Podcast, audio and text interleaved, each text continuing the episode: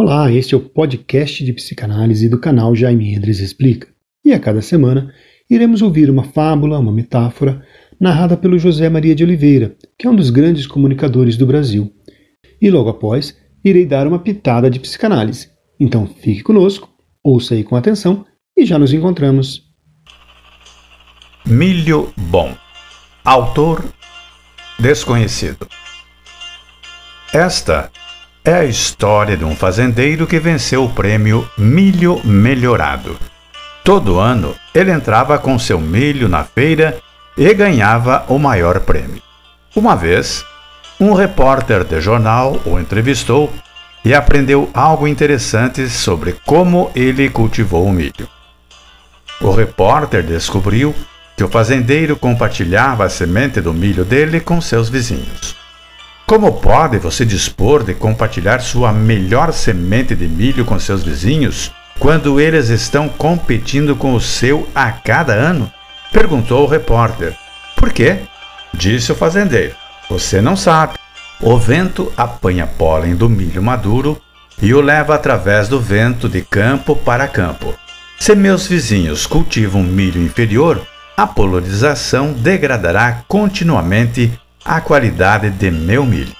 Se eu for cultivar milho bom, eu tenho que ajudar meu vizinho a cultivar milho bom. Ele era atento às conectividades da vida. O milho dele não pode melhorar a menos que o milho do vizinho também melhore. Assim, é também em outras dimensões. Aqueles que escolhem estar em paz devem fazer com que seus vizinhos estejam em paz. Aqueles que querem viver bem têm que ajudar os outros para que vivam bem. E aqueles que querem ser felizes têm que ajudar os outros a achar a felicidade, pois o bem-estar de cada um está ligado ao bem-estar de todos. A lição para cada um de nós, se formos cultivar milho bom, nós temos que ajudar nossos vizinhos a cultivar milho bom. A generosidade é uma semente que se lança e frutifica. Muitas pessoas têm boas ideias ou aprendem algo novo e querem reter só para si.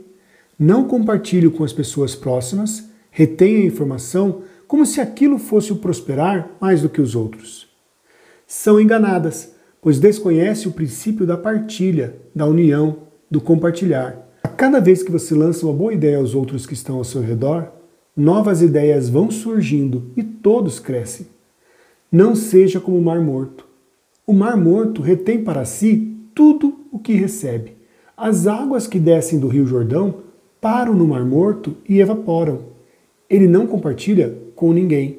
Com isso, se torna tão salgado que não existe vida no seu interior.